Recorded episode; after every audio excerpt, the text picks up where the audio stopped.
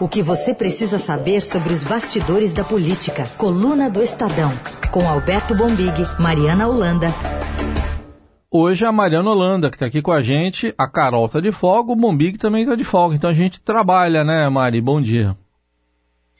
Bom dia, a gente está aqui, né? Firme e forte. Vamos lá, firme e forte e até para repercutir decisões importantes como a que saiu ontem como é que repercutiu em Brasília essa decisão do Exército de não punir o general Pazuello por ter ido a um ato que ele disse que não foi político, né? Ele estava passando ali, né, Mari, e acabou não sendo punido. É, o, o, argumento do Pazuello é de que não era um ato político partidário, que o presidente sequer tem partido, que ele estava é, participando daquela manifestação de aquela motociada, né, que chamaram, e que aí o presidente foi surpreendido quando o presidente puxou ele para o carro de som. Esse foi um, foi um pouco a argumentação que o, que o general deu para o exército e que foi acolhida. Então, lembrando para os nossos ouvintes que ontem estavam de folga, talvez, a gente vai lembrar que o exército soltou essa nota à tarde, falando é, que, que acatou as, as justificativas e que não viu transgressão disciplinar quando o ministro, ex-ministro Pazuello, subiu no carro de som. Bom, como é que isso repercutiu aqui em Brasília? O que eu posso dizer é que pegou todo mundo de surpresa, porque havia uma expectativa de que houvesse ao menos uma punição leve ao ex-ministro Eduardo Pazuello. É, o, o regimento do Exército ele proíbe claramente atos políticos. Foi um ato político, assim, foi um ato com presença de políticos, foi um ato em que se falou de política, o presidente da República estava lá. Então tem essa interpretação por grande parte é, da classe política e por muitos militares da, da ativa e da reserva de que era um ato político. Isso estava até praticamente pacificado nas conversas. O que se discutia antes era de que forma o exército puniria. E aí o exército decidiu não punir, e boa parte dos militares, as palavras que eu ouvi conversando com militares de alta patente, seja da reserva, alguns da ativa, falando que estavam incrédulos, chocados, decepcionados, que são é um precedente perigosíssimo, porque agora você abre a possibilidade de outras pessoas não serem punidas também. Então, é, começaram a falar, uai, agora a gente vai acabar com o que eles chamam de é, posição monolítica do exército, agora se outras pessoas. E um cabo, se quisesse manifestar, como é que vai ser agora? Entendeu? Então é um, presidente muito perigoso. O comandante Paulo Sérgio sempre foi muito defendido pelos pares. Vamos lembrar que ele entrou no exército na, há, acho que dois meses atrás, quando teve aquela primeira grande crise, que o Bolsonaro surpreendeu todo mundo quando trocou o ministro Fernando da Defesa e todos os comandantes também foram trocados. Uhum porque ele queria intervir nas forças e o, o, Fernando, o ministro Fernando protegendo as forças, ele saiu de lá porque ele não deixava trocar o comandante do exército. Todo mundo na época falou, não, o comandante Paulo Sérgio é um cara super sério, não sei o quê. Ontem as pessoas ficaram muito surpresas e ficaram, do, da, da ala militar, da, militares, né? E ficaram sem entender muito bem o que, que aconteceu. Essa foi a primeira grande, é, grande sentimento. A gente conversou com o Etchegoin, que eu não sei se vocês lembram, ele foi chefe de segurança institucional, do Gabinete de Segurança uhum. é, Institucional do governo Temer, que é um general estrelado, hoje ele está na reserva, mas ele é super respeitado, e ele é um cara muito discreto. E ele falou assim pra gente, olha, sou um soldado disciplinado e eu fui assim minha vida inteira. Não vou criticar uma decisão do comandante do Exército, até porque a julgo indefensável. é, é, uma, é uma, um tapa de elegantérrimo, né? Bom, e a gente vai trazer aqui para você, você ouviu ontem, né, mas vamos repetir aqui também, o que disse o presidente Bolsonaro, sem fazer referência direta ao caso do Pazuello, mas para bom entendedor, né, ele disse na live que existe punição nas Forças Armadas. Ele citou até o próprio caso dele, vamos ouvir. A punição, pessoal, existe nas Forças Armadas, é, ninguém interfere, a decisão ali do, é, do chefe imediato dele ou do comandante da unidade. E a disciplina é, só existe porque realmente o nosso código disciplinar é bastante rígido. E isso é comum acontecer. O ônus da prova né, cabe a quem acusa. Então assim funciona. Eu já fui punido no Exército Brasileiro 15 dias de cadeia. Oh. Quando eu fiz a matéria na revista Veja em 1986. Tá aí, ele fez a referência aqui a uma entrevista que ele deu reclamando dos salários, né, dos soldos, mas teve uma outra punição do presidente na época, que ele não era presidente, obviamente, é, que era, vamos falar o português claro, né, era planejamento de terrorismo, né, de colocar bomba em alguns lugares, né, enfim. Como é que repercutiu essa fala aí do presidente que negando interferência, hein, Mari? Olha, o mundo político falou, como sempre costuma reagir, falou assim, nossa, mas em que país que ele está vivendo? Isso não fez muito sentido. Ficou, tava todo mundo muito surpreso ontem. Olha, vou te dizer, Heisen, eu nunca vi é, tamanha, é, tamanho choque, assim, incredulidade é, entre políticos. Eu conversei também bastante com o pessoal é, o, o núcleo G7, né, que a gente chama da CPI, são os, o pessoal da oposição e os independentes, e os senadores que sempre são super críticos, né? A gente sempre traz aqui falas deles, inclusive acho que mais tarde a gente vai voltar a falar um pouquinho da, da CPI. Eles dão porrada, né? A gente sabe que eles não deixam passar barato. Ontem foi assim um dia de botar o pé no freio. Eu fiquei até meio sem entender. Falei, ué, achei que eles iam super criticar, iam comentar alguma coisa. E na verdade eles acharam melhor dar um passo atrás, porque eles têm um, um sentimento de que se eles entrarem nessa área para esticar a corda, vai ser muito ruim. Muito ruim. De um jeito que não havia sido até hoje. Muito ruim, de outra categoria muito ruim. E que é justamente essa esticada de corda que o Bolsonaro quer. Hum. Foi isso que reservadamente eles me falaram, sabe? Talvez estejam certos. Eu acho que, que, que esticar a corda pode ser pior ainda nesse momento. É, então tem uma preocupação então no próprio STF, né? E ontem a gente viu até eu, me chamou a atenção uma frase lá do, do Rodrigo Maia, no, acho que foi no Twitter, que o Brasil vive um chavismo de direita. Quer dizer, tem essas definições também que vem até de gente que não é de esquerda, né, Mari? É, o, o que é muito irônico, né? É muito aquelas coisas que o Brasil cria, um chavismo de direita, né? Como que é isso? Que loucura é essa? Só no Brasil mesmo, em 2021, que a gente discute isso, né? E, Mas é muita gente que estava concordando ontem com, com, com o Rodrigo nesse sentido, viu? Falando assim, muito preocupado. Hum. Óbvio que isso não é um elogio, né? Nem da esquerda, inclusive. Eu ouvi gente da esquerda falando isso. Pois é. E eu vi que vocês, vocês conversaram com o Omar Aziz. O que, que aconteceu? O presidente da CPI está com uma posição cautelosa, não está querendo se meter nessa discussão aí do, da punição do Pazuello? É, então, eles estão com essa, com essa questão de dar um passo atrás, sabe? Porque eles não querem esticar a corda.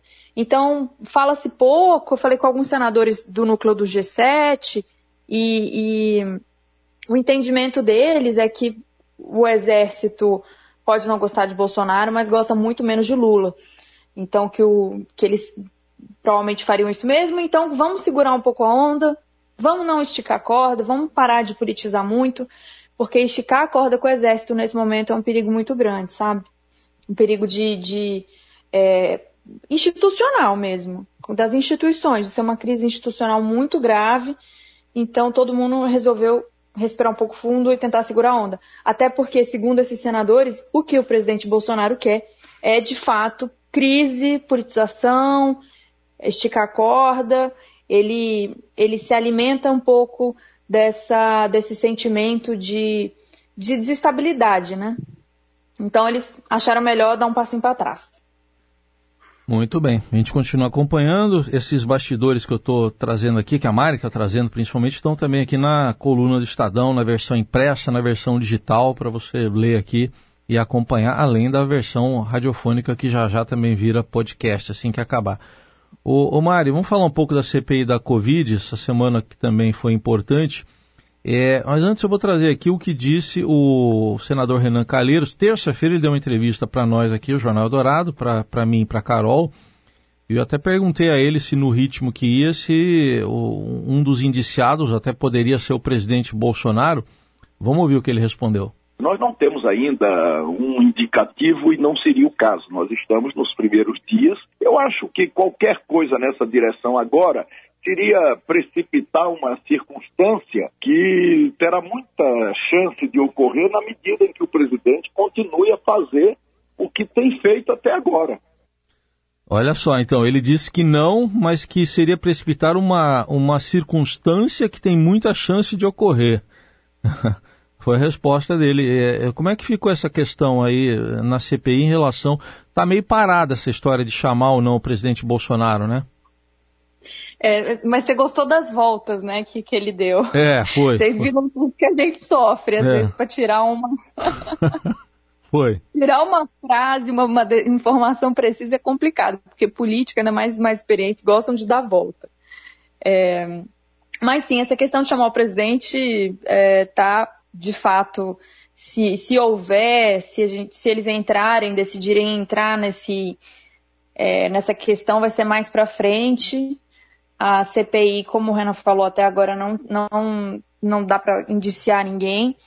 A verdade é que eles, bom, é, pra, se eles tiverem a, a, vontade, essa intenção de fazer indiciamentos, como que tudo indica, encontrar responsabilidades, responsabilização do, dos atos é, das omissões na pandemia, isso ainda não aconteceu. Ainda faltam elementos. É isso que eles falam pra gente. Falam assim, olha, a gente, a, a gente tem até agora depoimentos, depoimentos contraditórios, e são pecinhas num quebra-cabeça gigantesco.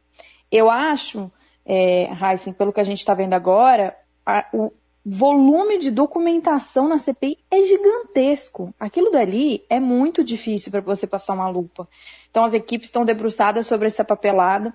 Eu acho que dali talvez venham indícios mais concretos de inação ou talvez de, de atitudes incorretas, talvez do governo, ou talvez do governo estaduais, não sabemos também, porque eles também estão sendo investigados de certa forma, é, a respeito da pandemia. Nessa semana a gente, é, essa semana a gente ouviu cientistas, que também é uma coisa que ainda não tinha sido feita, a doutora Mayra Pinheiro, capitã cloroquina, né? E na próxima semana também deve ser um ainda nessa linha. Então vamos apertar o pause aí nos políticos durante um tempinho. Pazuello, aliás, nem tem data marcada para o depoimento. Bom, vamos esperar, porque já sabe que vai ter, falta a data, mas essa semana foi a semana das doutoras, né? A gente vai fazer um compilado aqui para você uh, comentar. É, na terça, a doutora Nise Yamaguchi, depois na quarta, a doutora Luana, a, a Luana Araújo. Uh, vamos botar um trecho de cada uma aqui sobre um tema em que elas discordam, assim, frontalmente, né? O tratamento precoce. Na realidade, quem está nos vendo nesse momento, eu peço que desconsidere as questões que ela diz aqui em relação à vacina. Desconsidere o que ela está dizendo em relação à vacina. Ela não está certa. Eu não sou médico, não sou. Mas vacina, desde que a gente tem por gente, vacina sempre preveniu. É melhor prevenir do que remediar. Isso é histórico, doutora Anice. Perfeito. Isso é histórico, não é de hoje. Tem que vacinar todos os brasileiros, doutora Anice. Essa Por é favor, a volta que precisa ser feita. Pelo amor de Deus, doutora Anice, sabe o que, que é? Não escute o que ela está dizendo. Não, todos os brasileiros precisam de duas vacinas. Duas. Todos nós somos absolutamente a favor de uma terapia precoce que exista. Quando ela não existe, ela não pode se tornar uma política de saúde pública. É, mas a pergunta foi: é, conversou em algum momento? Não, não conversou, isso, discutiu não, sobre esse assunto? Isso, isso nem foi um assunto, senador. Essa é uma discussão delirante, esdrúxula, anacrônica e contraproducente. Quando eu disse que há um ano atrás nós estávamos na vanguarda da estupidez mundial, eu infelizmente ainda mantenho isso em vários aspectos, porque nós ainda estamos aqui discutindo uma coisa que não tem cabimento. É como se a gente estivesse escolhendo de que borda da Terra plana a gente vai pular. Não tem lógica. E, e aí, como é que foram as repercussões desses dois depoimentos aí, hein, Mari? Gente, essas, ela, é, além de ser inteligentíssima, né, a doutora Luana, ela é muito excelente frasista, é impressionante. Isso de escolher de que borda da Terra plana a gente vai pular é muito engraçado. É, bom, mas de fato foram dois depoimentos muito contrastantes. É, esse depoimento da doutora Anise foi super duro. Eu até acho que vale fazer uma crítica que os senadores pegaram muito pesado com ela. Sim. De fato, eu nunca vi essa hostilidade, que acho que dá para chamar de hostilidade, porque eles são duros, né? Uma CPI é dura, mas eu acho que chegou no ponto da hostilidade com a doutora Anise eu não vi nenhum outro depoimento. E eu acho que talvez não precisasse de, de ser tão hostil. Vamos continuar usando essa palavra. Mas, enfim, uma coisa que eles comentaram muito depois é que virou um pouco um palanque para discutir uh, essas horas todas do depoimento da doutora Nise, virou um palanque para discutir é, teorias científicas que não são teorias científicas, né? Como a questão do tratamento precoce, é, dúvidas sobre a vacinação. Então eles ficaram muito preocupados com isso. Eles falaram, olha, a gente vai ficar discutindo cloroquina como se fosse uma coisa discutível, né?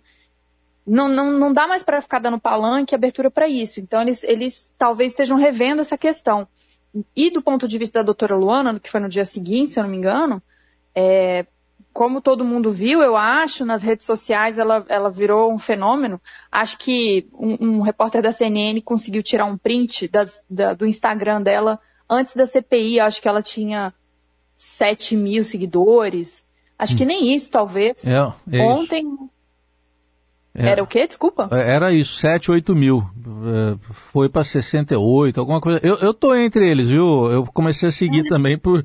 Falei, vamos ver o que, que ela posta aqui. Comecei a ver coisas interessantes lá. Virou Luanete também, você tá certo. Ela, eu entrei hoje de manhã, também virei doutora Luanete, e ela tá com 200 mil seguidores. 200. Ô, louco, é impressionante. É, é, impressionante. Daí você vê o, o impacto que tem uma CPI, né? Você vê a importância que tem e, e, por mais que seja uma coisa que é da política, que é, é assim, formato até, digamos, careta, né? Que não é todo mundo que está acostumado, você vê o tamanho do impacto e quanto que o brasileiro está assistindo, né? O nosso BBB Brasília, BBB é. CPI. Tá todo mundo muito interessado. Você sabe que foi até um coincidentemente foi um comentário que eu fiz ontem aqui, Mário. Eu sei que você, você gosta do BBB, né? Você assiste, né? Ah, eu adoro. Então, eu, eu não assisto, mas não é porque, é porque para mim é tarde e tal. Mas eu tava falando com o pessoal aqui, eu não assisto o BBB, mas eu sei o que acontece, porque você abre o site e tá lá, Juliette fez não sei o quê, Gil do Vigor é, foi atacado homofobicamente, você fica sabendo. Eu acho que com a CPI está acontecendo a mesma coisa. De alguma maneira, ela, ela, pinga, ela respinga na gente. A gente fica sabendo dela. É, porque eu acho que é isso. Assim, o, o, o brasileiro, ele gosta muito de entretenimento e gosta muito de política, né? E agora a política virou um entretenimento também para ele. Nesse momento que está todo mundo em casa ainda, ou deveria estar, né? Quem puder. É. E, e, virou um pouco isso. E eu acho que os. É uma coisa que eu tenho pensado muito ultimamente, o peso que ah, os influenciadores vão ter na eleição do ano que vem, sabe? Hum. Acho que esse, tanto egressos do BBB quanto no caso da doutora Luana, que agora virou cientista e influenciadora. É uma pessoa que tem 200 mil seguidores, são 200 mil pessoas interessadas em ouvir ela falando de ciência, é, de combate à pandemia. É, o impacto disso é muito forte, muito forte. Uhum. Eu tenho mil. É isso aí. Essa a Mariana Holanda, direto de Brasília, fim de semana passado, sábado passado, foi de grandes manifestações em todo o país é, contra o presidente Jair Bolsonaro pelo impeachment, por vacina, por um auxílio emergencial maior. E o presidente teve um pronunciamento, né? Ele fez um pronunciamento também na, ontem, em anteontem, né? Foi na, na quarta-feira, em rede nacional de rádio e televisão, em que falou de vacina e teve também panelaço. A gente vai ouvir aqui um trecho. Hoje alcançamos a marca de 100 milhões de doses de vacinas distribuídas a estados e municípios. O Brasil é o quarto país que mais vacina no planeta. Neste ano, todos os brasileiros que assim o desejarem serão vacinados.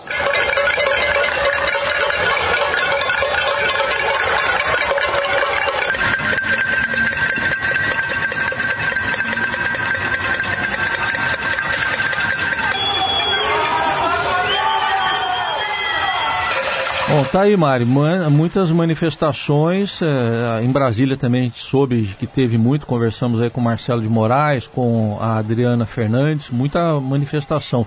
Como é que foi essa semana para o presidente nesse aspecto? Foi uma bateção de panela aqui na minha quadra também, viu? Uhum. Fiquei impressionado. E é engraçado que parece que tem 10 anos já essa manifestação, mas foi no último sábado, né? Eu estava aqui lembrando que aconteceu tanta coisa desde então. É, mas sim, sim, a repercussão foi, foi impressionante também a respeito do pronunciamento do presidente. Ele falando de vacina, falou muito da economia também, que a gente teve um resultado é, surpreendente, surpreendentemente positivo no PIB. Mas uma, um comentário que eu ouvi de um governador que eu achei interessante, que eu acho que sintetiza um pouco o sentimento. Ele me falou assim: Nossa, muito interessante esse país do Bolsonaro. Será que aceita brasileiros lá? achei muito bom. Eu vou tirar meu passaporte para ir para esse país dele? Será que está aceitando?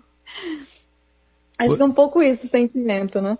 Pois é, então, ele agora, essas, então, tá havendo uma nova convocação agora para 19 de junho, né, sem ser agora esse fim de semana, sem ser amanhã, esse sábado, daqui a duas semanas, de novas manifestações. Vamos ver se vai haver um, um crescimento ainda maior dessas, de, dessas manifestações.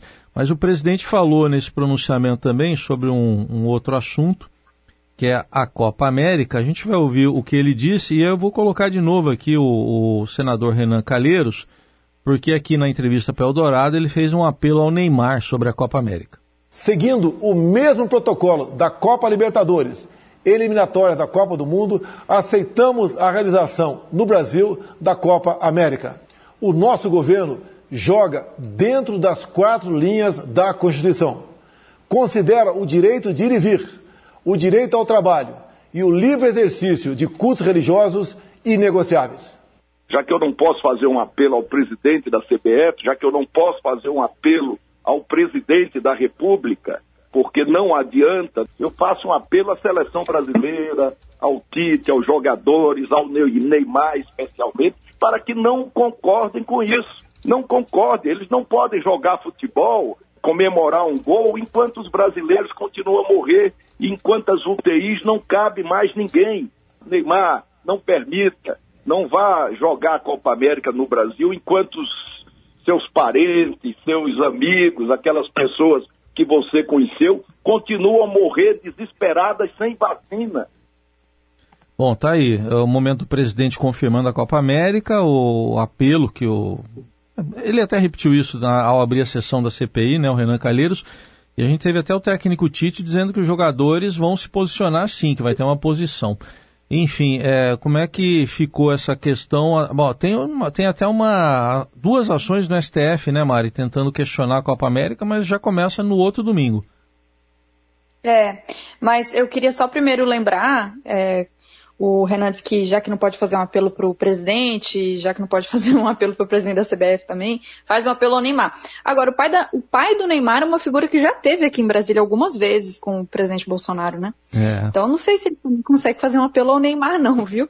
É, ele já teve aqui, inclusive, teve com, com, com o, o responsável pela Receita, o secretário da Receita no passado, acho que foi em 2019. Enfim, não sei se também essa interlocução ainda está aberta para o senador Renan, talvez essa porta já esteja fechada. Mas é, no, no, Supremo a gente tem é, uma ação questionando isso aí.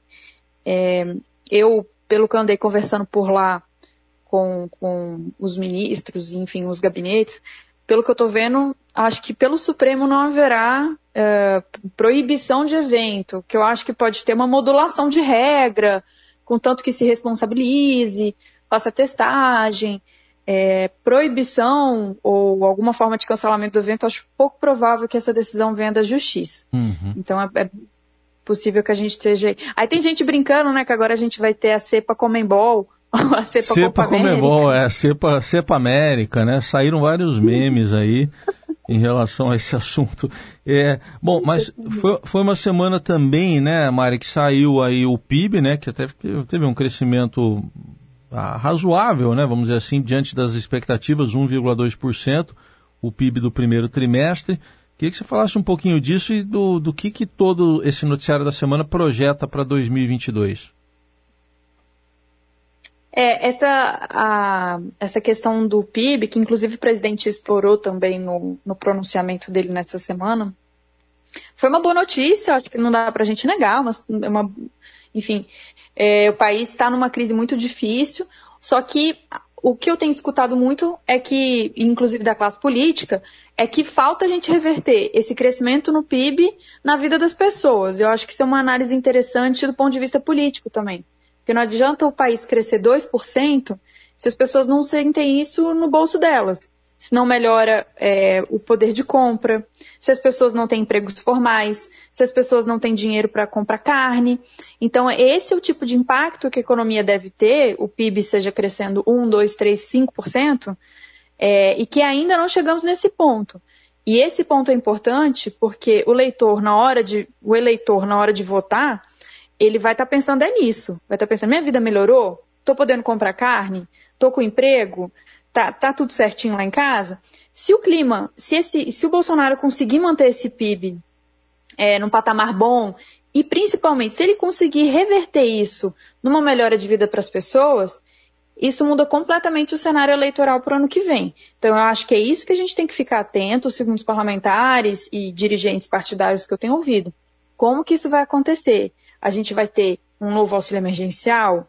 Quer dizer, a gente já tem um novo, né? Mas vai, vai ser prorrogado o auxílio emergencial? A gente vai ter um novo Bolsa Família? Como é que a gente vai reverter essa melhora na, na economia, que é pequena nesse momento, é, em melhora na vida das pessoas? Ano que vem o eleitor vai votar, né? Muito bem. É isso aí que a gente agora vai ver com a, a politização né, cada vez maior que a gente está vendo. Então não dá para dizer que um passeio de moto apoiando quem quer que seja, seja um lado ou outro, não é um, um ato político, né? É, enfim. Mas o Exército acho é. que não foi. O Exército acho que não foi. Ô, ô Mari, você é Mariana, certo? Certo. Certo. Então vamos lá. A gente, a gente foi pesquisar aqui uma coisa. Você conhece Luana Mariano? Luana Mariano? Mariano. Não. Não? Quem que é? É um nome artístico de uma infectologista. Vamos, vamos ouvir ela cantando. Trying to find a place, trying to make sense in a world I can't comprehend where your enemy says they are your friends. My soul's astray and empty. Birds are singing the blues.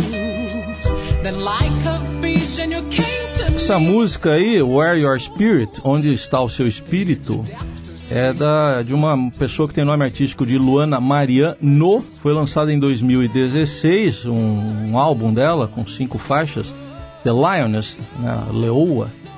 Luana Mariana é Luana Araújo, viu? Ela, ela cantando aí. Gostei, viu? Gostou? Achei. Você vê que, que, que Deus é injusto, né? Tem gente que nasce com tudo. só canta, é infectologista, vai para Johns Hopkins, é. É, excelente frasista. É. é difícil. Nós mortais aqui ficamos admirando. Admirando, mas aí ela usava esse nome artístico, né, de Luana Mariano, eu não sei se faz parte ali lá do sobrenome dela, deve fazer, mas enfim, ela usava esse nome em 2016, mas o Nelson foi, a gente virou tudo seguidor da doutora Luana aqui, o, o, Nelson foi procurar, ela, ela divulga lá nas redes dela também, alguns momentos, esse aí acho que é um momento que ela canta o Sam Smith, né? Então ouvi uma música do Sam Smith com o Luana Araújo.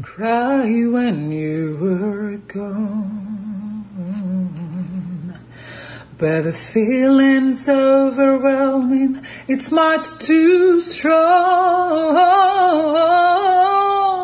Can I Aí já é na capela, hein, Mari? Olha, na capela. Next.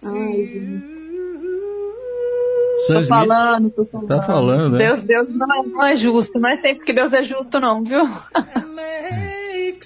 Bom, digamos que estamos contagiados pela doutora Luana e por isso a gente vai chegar aqui ao final dessa edição do da coluna do Estadão, versão rádio aqui da coluna do Estadão, que você confere diariamente no portal e também na edição impressa. Já já tem essa coluna com a Mari Holanda, vira podcast, com música e tudo. Gostou, né, Mari? Surpresinha do final aqui. Adorei, faz me mascarar. Eu vou fazer, vou fazer uma, um perfil artístico também, ver se eu consigo. Luano Mariano. Mariana Luano. Vamos, vamos tocar aqui, hein? Vamos, vamos ficar esperando aí as músicas. Beijo, bom fim de semana. Tchau. Beijo, tchau.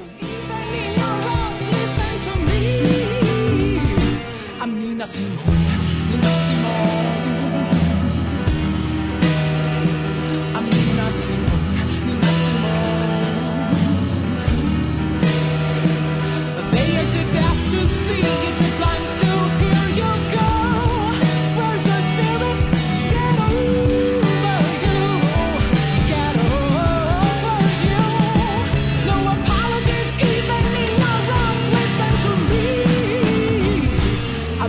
佔好。